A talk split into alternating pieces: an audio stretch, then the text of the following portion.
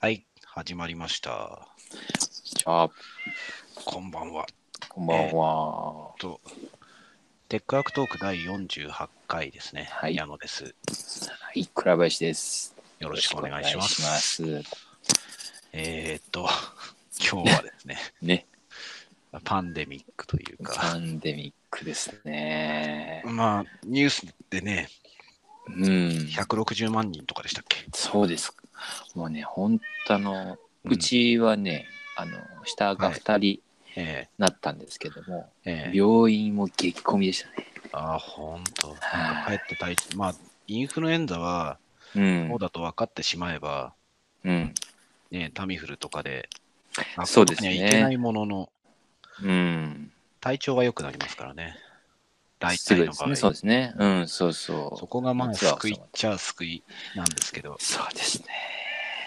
いや、本当にねね。それが風邪でそんな病 院病院が混んでるとかえって悪くなりそうだけど、インフそうそうルエンザはちゃん本と当に薬さえ飲めば治るっていうの なんかね、うんうんあのちょこき日曜日かなええ日曜日やってるお医者さんが近所にあって、はいはい。もう朝い土曜日からちょっと長男が具合悪かったんで行ったんですよね、ええあの朝もう9時ぐらいに行って、えでもそれでもやっぱ混んでって2時間ぐらい11時ぐらいでえうんあーまあインフルだったかなんて言ってやっぱり学校にもいるいたらしいんですよこ同じクラスでああ、そうですか。でそうで帰ってきて、あのなんか次女のちょつなんか機嫌が悪いと思って、ええええおかしいなと思って熱測ったら7度5分で、ああ、普段だったらちょっとねスルーしちゃうかなっていうぐらいの温度だったんですけどうん。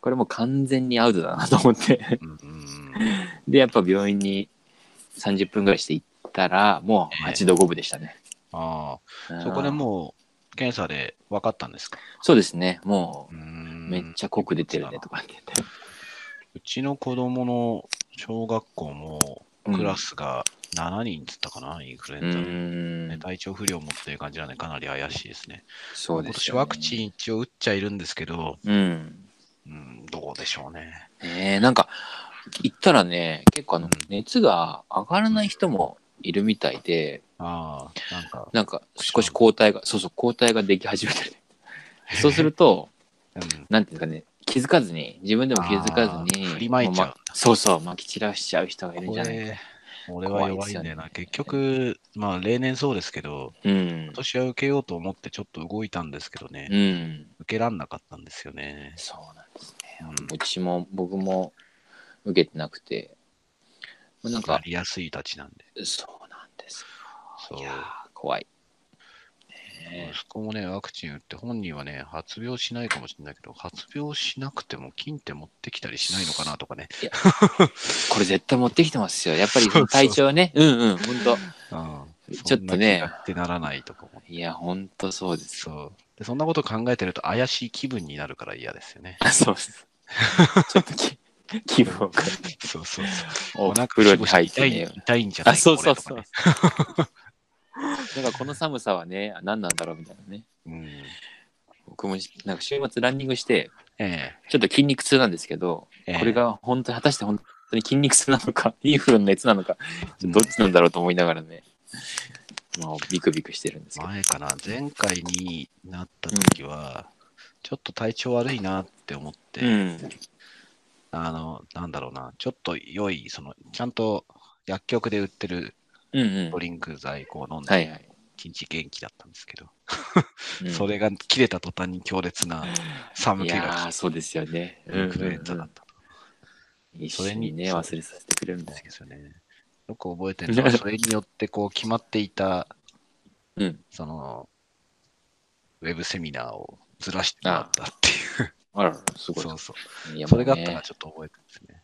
うん、なるほどね。いやー、本当に怖いな。もうねすごい。いやー、怖いっすね。怖いですよ。いやね、そんうん、身動き取れなくなりますからね。な取れないですね、これね。そう。ぶっちゃけ仕事はできるんですけど、うん。そう。まあ今日も、昨日も、今日もリモートでやらせてもらったんですけど、ええそう。仕事はね、なんとかできるんですけど、やっぱりこう、子供が起きてきては、お腹が空いたの暇 だので。 うん元気ですからね。そうそう。そう。本そこ当がに厄介でねすね熱が下がって、本当に厄介ですね。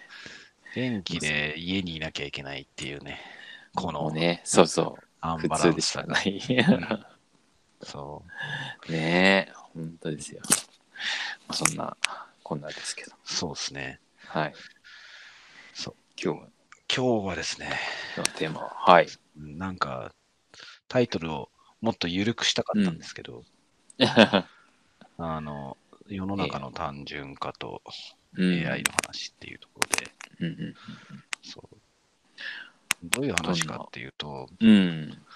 まあ、どっちかっていうと、そう、年末からあのゲームブックとかやってたりとかして、うんそう、なんとなくファンタジーとか、あの辺を、そう、なんかあるじゃないですか、いろいろい良質なミステリーを読むと、うんしばらくその後その余韻で何冊も読みたくなるみたいな。うん。ありますね、ありますね。そうそう。そういう流れって読んでいて、うん。へで、そういう、そう、それがなんかハイファンタジーっつって、こう、ーなんだろう。な、けその、現世とつながってない、うん。純粋な、こう、あ、なるほそうど。世界観を、完全に現世とは別のうん世界観を持って作られている話みたいな話で、まあ、その反対にいるのが、なんだ、ハリー・ポッターみたいなあ半、分ちょっとこうね現実で。みうたいなんうんうんん。そうっていうところです。まあ、それを読みたいなと思って検索して調べた結果、うん意識せずに買ったら、なんか後で調べたら、それがライトノベルと呼ばれうんるあ分類に入るものだったとうん知り、そう。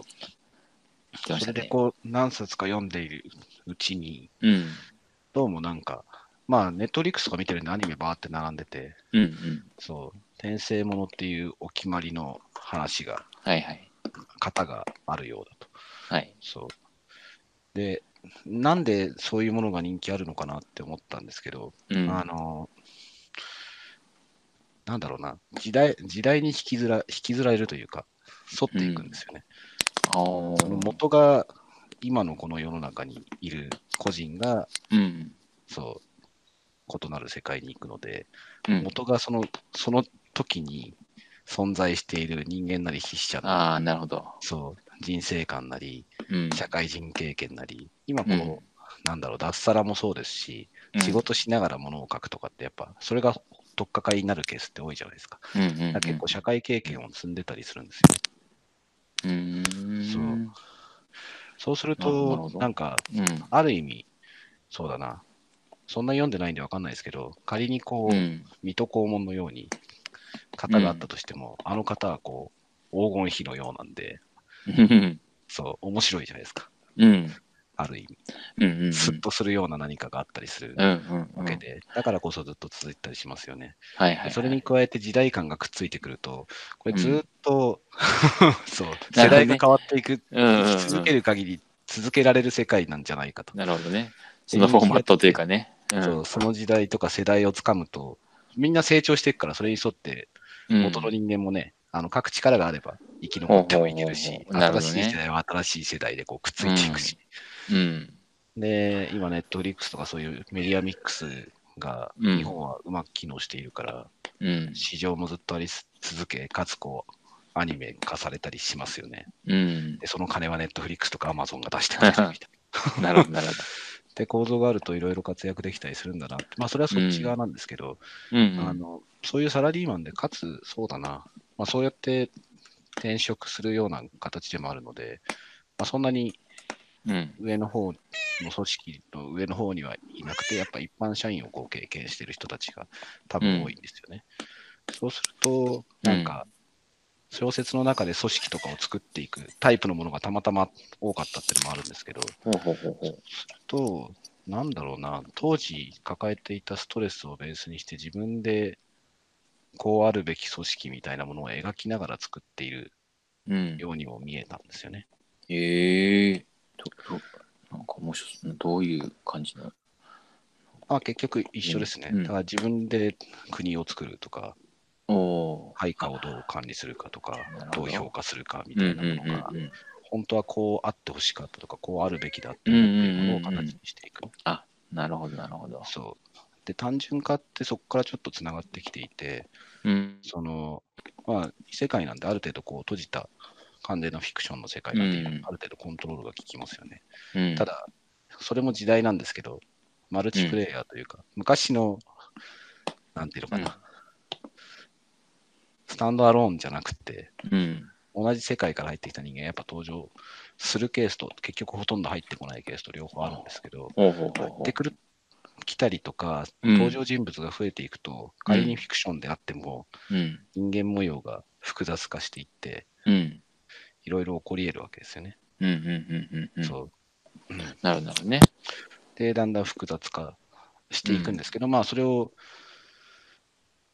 歯止めをかけて、うんうまく作り上げて、うんい。く物語わとけですよしてね。そう。うそんうすると、まあ、ゲームもそうなんですけど、ゲームはルールっていうね、ゲーム性を持たせるためにルールを絞って、で、現実世界ではない、こう、遊びというか、うエンん。ターテインメントに仕立て上げてますし、フィクションもそうです。フィクションは、もう娯楽性もそうなんですけど、あの、何かをこう伝え、そう、ノンフィクションでは言えないことをフィクションであえて伝えるみたいなところもあるかなって思ってて、うんうん。切り取ってシンプルにすることによって分かりやすくあーしていくわけなんですよね。うん。そうで、一方でなる現実はそうはいかず、うん。どんどんこう、複雑になり続けているわけじゃないですか。うんうんうんうん。そう現実社会はね。そうそう。そこでなんかこう AI の話をこう思い出して、うん。あの、なんだろうな、アルファ語とかああいう世界もそうだし、はいはいは私いが当初から言ってたものっていうのは、結構機械学習なり、AI のあの、なんだ、ああいううん真相学習とかね、ああいうものによって、うんうん従来解き得なかったものを解こうとして問題解決につなげようとしてるんですよね、うーん。なる本ほど。なる質ほど的には。そういう話って、うんうんうんそうか、なんか人間が どうもできなかったものとか、そっかそっか予。知できなかったものをあー単純化して理解できるようにし,、うんして、なんとかしようとしている動きなのかなって。なるほど。そう。ねまあ抽象化。 やってる人たちはとっくに気づいてやってるんだと思うんですけど、うんうんうんうん。そううんそう。そんなことをふと思ったんですよね。ええ そっからこれにつながるかみたいな話なんですけど、そう。なるほどね。そうそれは、そういうふうにみ読んだことなかったな。まあ、ありますよね、そのなんか、今の、あうの、携帯持ったまま江戸時代とかね、ええなんかちょっとこう、いなんだろう、その時時代を少しだけこう、バイアスかけていくみたいなところ。で、そうすると、今ね、今だと携帯こう結構自然にあるからなんだけども、その江戸時代になって、行って携帯になった時にあ携帯ってこういう仕様でこういうもんかみたいなのがうんうんうんなんか改めてそこが浮き彫りになるみたいなね。そう。で、まあ、ゲームもそうなんですけど、うん、俺ら自分はほとんどオンラインでやってなくて、うんうん。ね、自分でコントロールでこう、ある意味こう自分が、まあ、難しいやつはダメですけど、うん。自分が主役であるものしかやってないわけじゃないですか、そうすると。うんでそうではなく、いろんな人間が交わってくると、人同士の上,、上下というか、はいはいはい。弱肉強食はそこにやっぱり存在していて、うん。それなのになぜ、それってある種、場合によっては現実と同じ苦しみというか、社会が、まあ、切り替えとかね、転々とすることはしやすいかもしれないんですけど、うんでも同じことがね、コミュニティ含めて起こり得るはいわはいはけいではすい。よね。うん。でもなんで、そこがゲーム性を持って、うん。まあ楽かと言われるとそうでもないかもしれないですけど、適正なだけかもしれないですけど、成立するかっていうと、うん。うん。世界、世界のシンプルさかと、ゲーム性なりと。うんルールが分かりやすく数値化されていて、うん。何を頑張ればいいか分かりやすく、うん。それが報われるなるほのが、現実社会よりは確かにシンプルかと。ど。うん。そうで、なんか、KPI がどうだとか、 すべての者たち、まあ、シェアライブとかもそうですけど、この辺は、そう、なんだろうな、物事をシンプルにして、モチベーションを上げ、前に進むために、ど、どれだけその会社なり考え方に合わせてシンプルにして、うん。前に進めたり楽しんだりできるようにするのかうんみたいな話と近いなと。で、それがより複雑になってて、人間の力ではそう、ね、想像うん。想定しきることもできないし、うん。やってられないので、うん。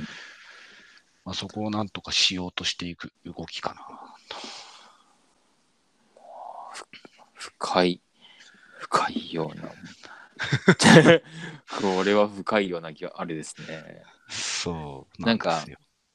一回その最近あの株それこそ株の取引はいはいはい。とかも、あの機械でねあのええロボロボットでやってたりするじゃないですか、えあのえいろんな指標をまあ見ながらあのや、ね、こう売買したりすると思うんですけど、ええあれまだこう人間とその、まあ、機械ロボが混在してるこう市場だから成り立つのかなって思ってて、あれ本当にそのいわゆる人間の非合理性みたいなところがバーってなくなったらええなんかしその瞬間にその株式売買がピターって止まったりするのかなってかちょっとなんかファンタジーっぽいこと思ったりしたことありました昔。あなんか要は売ってい安く買って高く売る要は高く買いたい人がこの将来出てきそうだからこれを安く買っとこうっていうこうロジックでやってるわけじゃないですか。あ、えで全ての株取引がロボによってなされた時にあのみんな合理的だから みこうなんていうの先読みをする人たちがいなくなってこれええピターってこうなんか株取引が止まったりしたらなんかちょっとあの映画っぽくて面白いなとかってちょっと思っちゃったりしましそうですね不確不確不確実性みたいなものがね、た。うんなくなってしまったなら、くなってしま面っ白くなてく。なっちゃう可能性がありますし、うんなんかそ市う場が死んじゃう可能性はあうる。ん。そうなんか儲かりたいみたいなのが、その、機会に覚えさせておかないとうん止まるかなって。なんかも、も、儲かりたいっていうかさ、なんて言うんだろう。えっと、なんかこう、顕示欲みたいなうんうんのがもしなかった時に、うん果たして本当に売買がこう、活発にいくのかなみたいうんな。うん。まあ、遠い未来のね、うん、話として、なんだろう、そういう問題をすべて解き切る可能性がないとは言えないんですけどね。そんなまあ解けないでしょうけ ど。うん。ねそう。え、面白そう。そう。そんなの思った。そう考えまあ、うん。なんだろうな、市場の予測とかね、在庫予測とか、需要予測とか、うん。まあ、あの辺ってもう、そもそももともとはできてなかったことをやろうとしている。うん。あの、IT のね、まあ、ERP とかその代表的な業務システムたちっていうのは、う基ん本台帳で紙で管理していたものっていうのをうん。の、もう限界を超えるために、ある意味こう生まれてきたものじゃないですか。うんうん計算機としてね。うんうん。で、ずっとその延長上で来ていたものが、うん AI だどうだって話だけじゃないかな。そのそこら辺が一息って、さらにその先のアイデアってなったタイミングで、あとはそうだな。まあ、性能とか、うん。まあ、そうパフォーマシンパフォーマンスとかの話で AI とか行く前の段階でももう起きてるのか。あの、うん。やれなかった、人ではできなかったうん。うこと、ん。頑張ろうが何しようができなかったことをできるようにするみたいなね、うん。うん。でそうフェーズに明確に入ってて確かにね。うん。そう、とっくに入っててというべきか、うんそう今までの延長線上ではないっていうそうのでですよね。すよね、多分ね。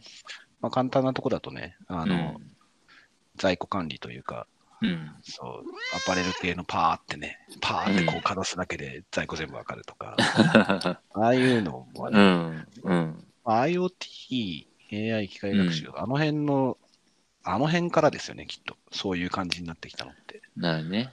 うん、物理的な部分うんと人間の脳を超える、一部超え始めてきた演算能力うんうんうんですね。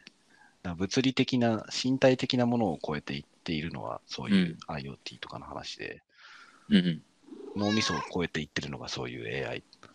全部超えることはないですけど、一部こう超えていくみたいな、うんうんうんうん。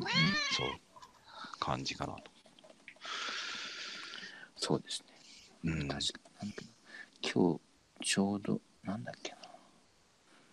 ちょ、ちょっとなんか今日、飛行機の、ええええええあの、フライトシミュレーターみたいなゲームが、はい。ちょっと詳しくないんですけど、あって、まあ、プレステ4のゲームなんですけど、ええあれでこう、ちょっとね、探しますあの、なんか記事が出てて、うん。まあなんかその文脈で、いや戦闘機が、これ以上せん、あの、今のままでこう、なんていうのかな、発達しないというか、その、しないのはもうあれは人間のの身体的なこう制約条件で今うんスピードがあそこぐらいまあまあ、まあ、ななんか1点いくつとかえであって、実はあれ自動操縦になったらもうめっちゃ速くできるみたいなことがどっかに書いてあって、ええまあ、なんかままさにそういう人間常に今までは人間の能力をこう補完するためのはいまはい、はあい。機械だったりね、ものだったけど、ええそもそも人間ができないところもやっちゃうみたいな、そこがスタートみたいなところがね。そうですね。出てきてますよね安全みたいな話あ、ですかそらうね、そうそううんそう。まあ、何か起こる可能性がないわけじゃないんですけど、うん。まあ、そういう状況になって、本当に、まあ、 それこそ映画っぽくなっちゃうんですけど、人間が超えることをやらせていて、何かが破綻したときに、人間が収集できるのかっていう話はね、ありますけどね。そうですね。うん、うん。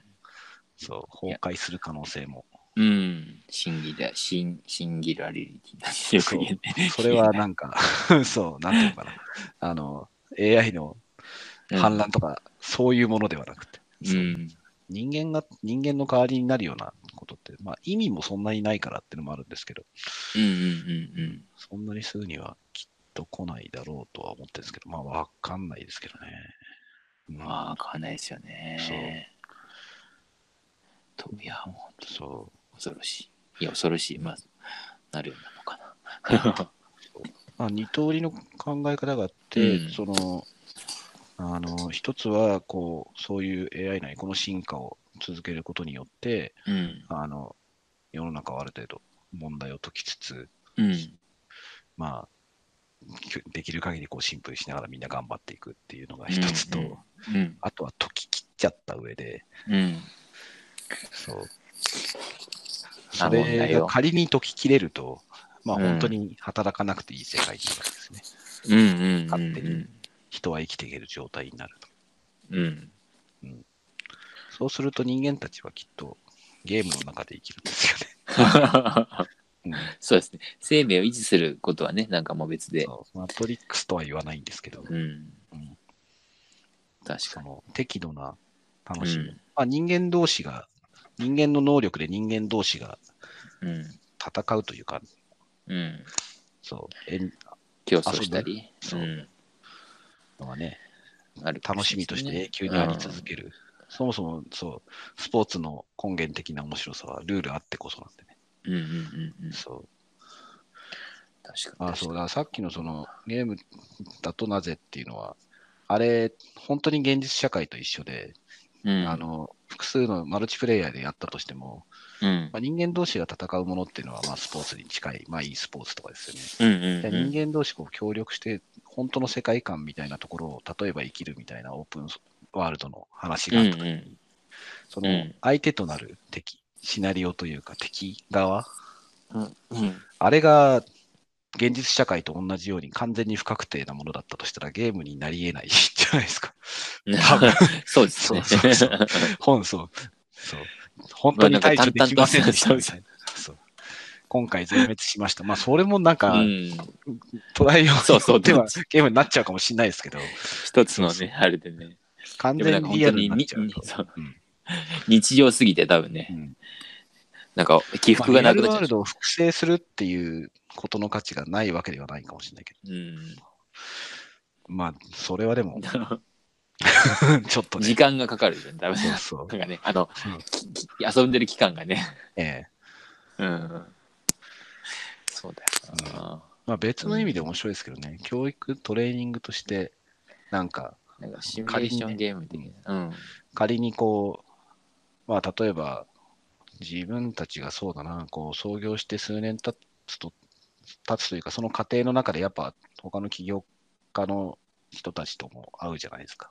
うんうんそうすると、そこでやっぱ経験値の差ってあるわけですよね。うんそれは前職のその、ついた職場によって、任されてきたもの、経験してきたものっていうのは、会社によって大きく違ううん。し、まあ、能力とかね、まあ運、運も結構ありますよね。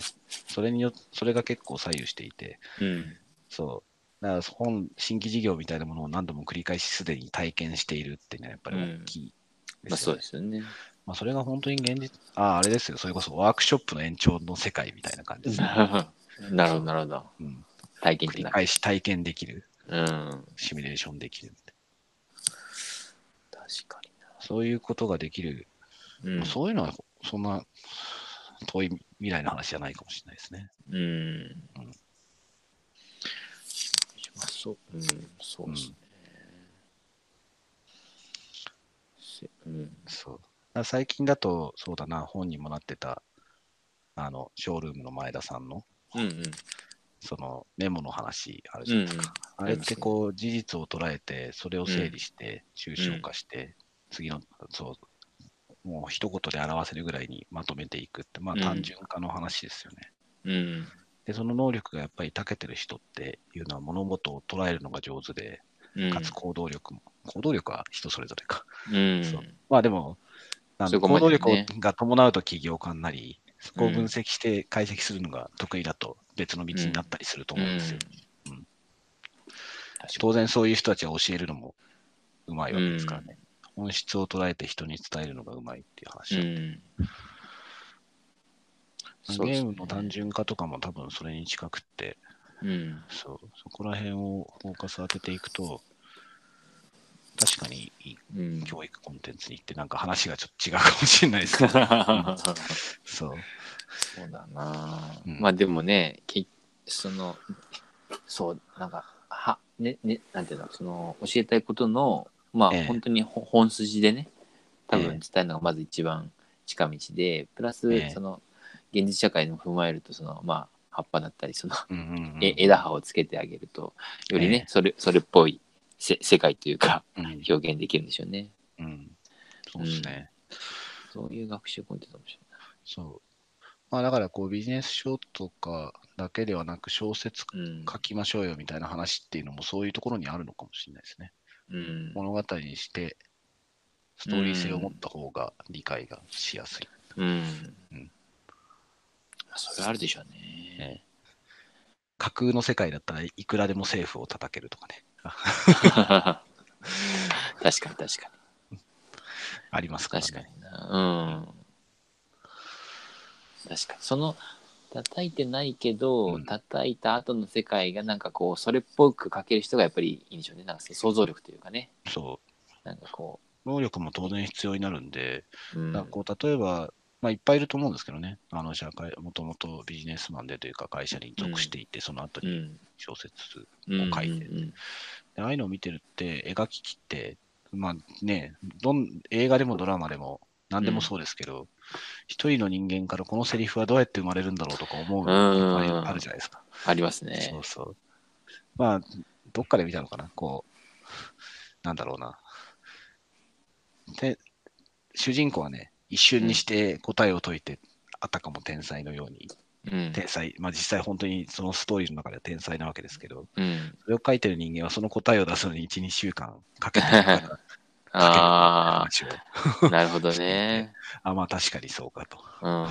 思ったりはしたんですけど、ただ、そう、ああいうのを書いて、なまあ、ある意味こう、自分の中で世界を追体験、追体験じゃないかな、一回経験してるかのような思考の深め方をしてるわけですよね、おそうらく。ん。そうしたときに、なんか、もう一回じゃあ、例えば社会に出たら、その人はどういう能力を持つんだろうとかっていうのは、うんちょっと興味を。同じことにはうんならないかったりしないのかなとかね。 あなるほどね。同じことって、それがきつかったかのような言い方ですけど、じ実はそうではないかもしれないですけどね。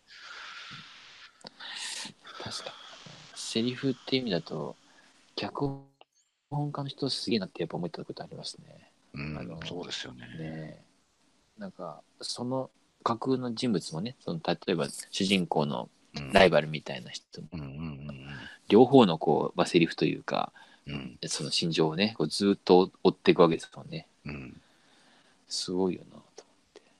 なんかおっちゃまぜになったりとかね。ねう。ん自分のこう経験とかは一旦脇に置いとくような感じなんですかねどういうふうにやってんだろう面白うんうんそうだな、そういうの確かになうん想像力なのそう、そうですね。そういう視点で、まあもう、なんだろうな。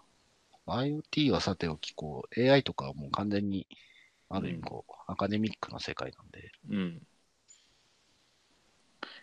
うん。あのとその中身に関しては理解の及ぶところでもないんですけど、うん。うん。そうそこが生み出すものとかね、そういったものに関しては、うん。そう、うん、これはこれでまた面白いなうんと、改めて思った次第でございます。なるほど、なるほ ど。いや、なかなか深い話でしたね。そう そうそう。平愛だけに。そうですね。だ中身の話は全然してないです。うんそう別にそんな、そううんそう考えると小説なんかはやっぱり書けそうですねサクッとえあの A- A- A- AI がね AI がねあいやそあの、なんて言うんだろうこうまあ変な話ですけどこう A っていう登場人物と B っていう登場人物こう混ざらず考ええられるわけじゃないですか、え、えでその順番とかもまあきっちりこう落ち落ちて教えてあげればえ、うんうんお腹が空いたらちゃんとご飯を食べるし、まあ、お腹がいっぱい食べないみたいなところがうんうん。こうなんかやりながら混ざったりしない、ねうん人間だと まあ書いてるうちに混ざったりとかなんかごっちゃごちゃになったりしそうだけど、はいはいはいそ。ういうのは本当にね絶対間違いなそうですもんね。そうですね。えっ、と、あれなんですよね。まあタイプにもよると思うんですけど、うんあの小説のね。なんあかあ、まあ小説って映画とかがそうなのかな。あの、そのなんだろうな。本当にストーリーというか、なんか描ききる、一本で描ききるみたいなタイプのものだとまたわかんないんですけど、うんまあそうだな、昔で言うと、昔でって言ったら失礼かもしれないですけど、あの、赤川次郎さんのね、あの、うんうん小説たちっていうのは、うんどっかでなんか、そういうエッセイも読んだんですけど、うんどっちかっていうと、立ったキャラ、キャラクターが立った登場人物たちが、うん勝手にに動き出すタイプの、ああなるほどある意味、そう、もうなんか、こういう性格で、こういう組み合わせによって、うんうんうんうん物語がなんか、自然に、世界が勝手に作られていくみたいな。うんうんうん感じでで、テレビドラマとか、結構長いもののアニメーションもそうだし、まあ、ドラマなんか特にそうかな。特に海外のうん延々と続いていくドラマだから、 人気が出るとこうシーズンが増えてああなるほどねはい完はい結しないで。 うんうんうんああいうのなんかは、登場人物と世界観とがあって、そう、波乱が起きて、なんだろうな、せっかく平和になっていたところに、外部から無理やりサインを 振り落としてるっていう感じですよね。なるほど確かにな、インディフェンデンスデーとかもそうですよね。うんせっかくなんか撃退したのになんでまた来んだよみたいまな。た そう。大ハードとかね主人 公たちがね、不憫でならないっていうのが、24とかも そうですよね。そうですねどこまで不幸にしたら 気が済むんだと。この人も裏切るのかっつってね。そうそう。うん特にシーズンをこうまたぐとともにう、ん、またぐとね。そう。ってことを考えると、なんうかキャラを立てて、それによって、そうだな、まあ、本当にシミュレーションしていくみたいな。キャラクターをの動きを疑似的に、うんそう、ノンプレイヤーキャラクターを自動的に動かしていくことで物語を作り上げていくっていううん。感覚に近いんじゃないですかね。でなそるほどねれをある程度機械化して、で、人気のフレーズ内その展開っていうのは分析当然してると思うんで、そうですよね。ええだからプロットとかそういう展開みたいなものは、すでにある程度、なんかやってるっていう記事を見たことがある。確かに、あのーなんだっけ。ババーチャルとかはそんな感じで生まれたんでしたっけなんかそんな、そんなのもあ見たよーうな気がした。あの、うんバチバチェラーか。バチェラー。あー、アマゾンのね。ええそうなんです確ね。か。うん、確か。バチェラー。確か。まあソーシャル、ソーシャルメディアとかで人の心を先導できるとか言ってるぐらいですからね。まあね、でもね。いや、ほんとそうですよ誘導されて、ね。うん感動も作られるみたいな。いや、作られてますからね。まあガンガンねいやも うじ実際そうですよね。うんそう。まあ、単純化してそういうエンターテインメントを楽しみつつ、ね、そうしていくとなんか複雑なものにも惹かれていくっていうね、うんそう問題を解くということに、ね、出来上がったものではなく、そうそういう行ったり来たりを人はしている気がうんうん。しますね。なんで そう、まあ、これ、今後どうなっていくかっていうのは分かんないですけどね。うん。いや、ほんとね、どの辺に、こう、面白みというかね、そう残ってくるんだろ確かに。結局だから、なんかね、万能かのように、そう世間ではこう言われてしまいますけど、実際にう。うん。動いて答えをというかね、物事を解決したり、世界を変えていくというか、進化させていってるのは、行動している企業家だり、個人だったりうん。しますからね。それはなんか、使いどころを見極めてというかね、はいではそい。こを一点突破して解決していくみたいなものが、まあ、現時点ではまあ、そうすねできることですからうね。ん。そう。うん。まだそこまで万万能ではないですし、学習させなきゃいけないですしうね。んうん。そうですよ何ね。何学習させるかとかって考えるのは人ですから、うん。うん、確かに。まだインプットはそうか。まあ、だんだんあれですかね、その、何を学習するかももう、お任せみたいな、本当に自立型というかね、が、もそうですね出てきてるんですよね、多分ね。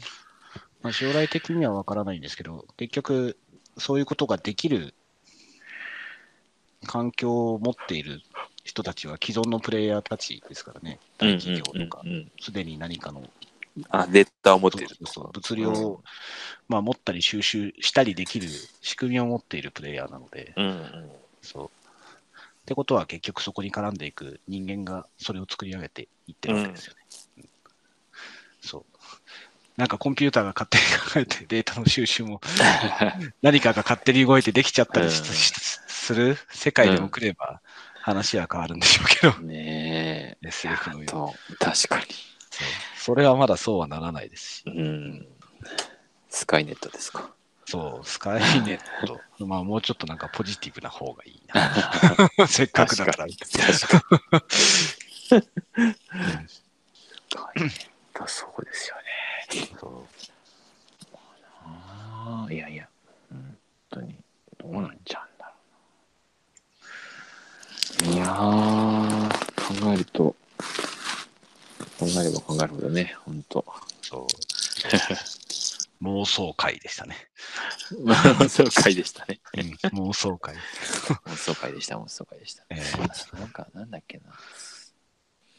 なんかあの、ちょうど僕たちがあの入社したぐらいですかね、あの、マトリックス、ああ、そう、ねあ、そんくらいでしたっけあれ何多年分ですか2000年とか、あれ違うあ、そうですか。多分マトリックス。あーマトリックス。もうそんあ年も取るわけだな。1999年だ。本当だ。正解です。ありがとうございます。ええ なん、かこの、この時の、まあ、あの、現実社会と、ええあ、の、なんだろうな、かか仮想空間の中にこう行ったり来たりするじゃないですか。ええ誰があの、物理的なこう電話、あの、電話線で繋がった電話を介してね、ええあの、行ったり来たりするんですけど、うんあの、前、その時の、ま、会社の先輩に、ええあの、仮想世界に入った時に、ええあの、携帯電話で、あの、なんていうの話してるんだけど、なんで携帯電話でこう転送できないか知ってるとかって言われて、はあはあはわかんないっすとかって。携帯電話で、あれは、あの、携帯電話で話しているという感覚をあ単ええ純にこう、脳に、なんて分からしてるだけで、実際ええ携帯電話は通信はしてないとはあはあいうのがその人の解釈でしたね。あなんか、そう、なんかこう、なんていうのまあ、物を食べてね、食べた感覚はないんだけども、脳にその食べたよって信号だけいくじゃないですか。だかあ、うんうんうんら携帯も、あの携帯で話したよっていう感覚だけが脳に行ってて、うん実は携帯電話でこう通信をしてないみたいなうんうんうんうんのを、なんか、あの力説されて、なるほど、みたいな のをちょっと、先輩さすがっすね、みたいな。 そんな風に思ってましたね。なるほど。なんまあ、あれは、そうだな。あの世界はある意味、うんなんか、いわゆる完全な AI を作る世界よりは難易度が低いですよね。きっとん。まああの、そうなんだろですう、マトリックスのあの、とその、なんだっけ、追っかけてくる黒黒メガネ。えーっと、なんだっけな、マスターじゃなくて。 なんかそんな、やばい。なんだっけな。えもうああ、エージェント・スミスかあ。エージェンート。そそううだ。彼らのあの自我を持った AI みたいなのは大変なんでしょうけど、うん。あの仮想空間だけっていうのは、あれって世界を複製、まあ、それもできないですけど、そんな感じうんさえすれば、そこに入ってるのが全部リアルな人間であったとするならば、そう、AI を作る必要はないですからね。確かにね。あ AI というか、人を作る必要はないうんの、で、うん。でもなんか脳にあの、うんなんだっけみ見えてる感じを直接視神経にうん。あのやるっていうのなんか前記事で見た気がします、だんだんだからの脳神経の刺激の仕方がはあはあ分かって解明されてくればまあ本当に食ったとか疲れたとかあーっていうのもね体験させれるんじゃないかなっていうはいはいはいはい。あのなんだっけあとはじゃあ適当に栄養を取っときゃいいと。あそうそうそうそれ運こそ動どうすんだとかね。運動も多分必要筋肉がない脳みそだけあのはい なんかはいはい SF でありましたよね。なんか、試験管の中にこのお味噌だけがあって、こあう、ね。試験管の中みたいあ、そうな。もう好みの問題になってくる な。な。ねえ、なほんんかと。そうだな。人口が単純に増え続けていって、まあそうせざるを得ないっていう結論が、それか滅ぶかみたいな話に絶対ならなういん。とは言えないっていうか、そうですまあね。生物だからっていうのもあるんですけど、必ず滅びには向かっていくまいきますうからね、ん。うんいつかは。うん。確かにね。なんかその、あの思考実験の本をちょっと2冊ぐらい持ってるんですけど、えやっぱその中で、その、なんだろうな、あの、例えば、て、てなのこうテレポーテーションが現実になった世界えで、うんそのテレポーテーションした前の人間と後の人間は同じ人物かみたいな、ええそういうなんかこう思考実験の話があったりとかして、ええああ、なるほどと。で、記憶はちゃんと向こうに行ってるから、ええ記憶的には向こうだと。でもええ、ついね、その一瞬前には、こっち側にの、なんかこう生物体というか、体が動いてた。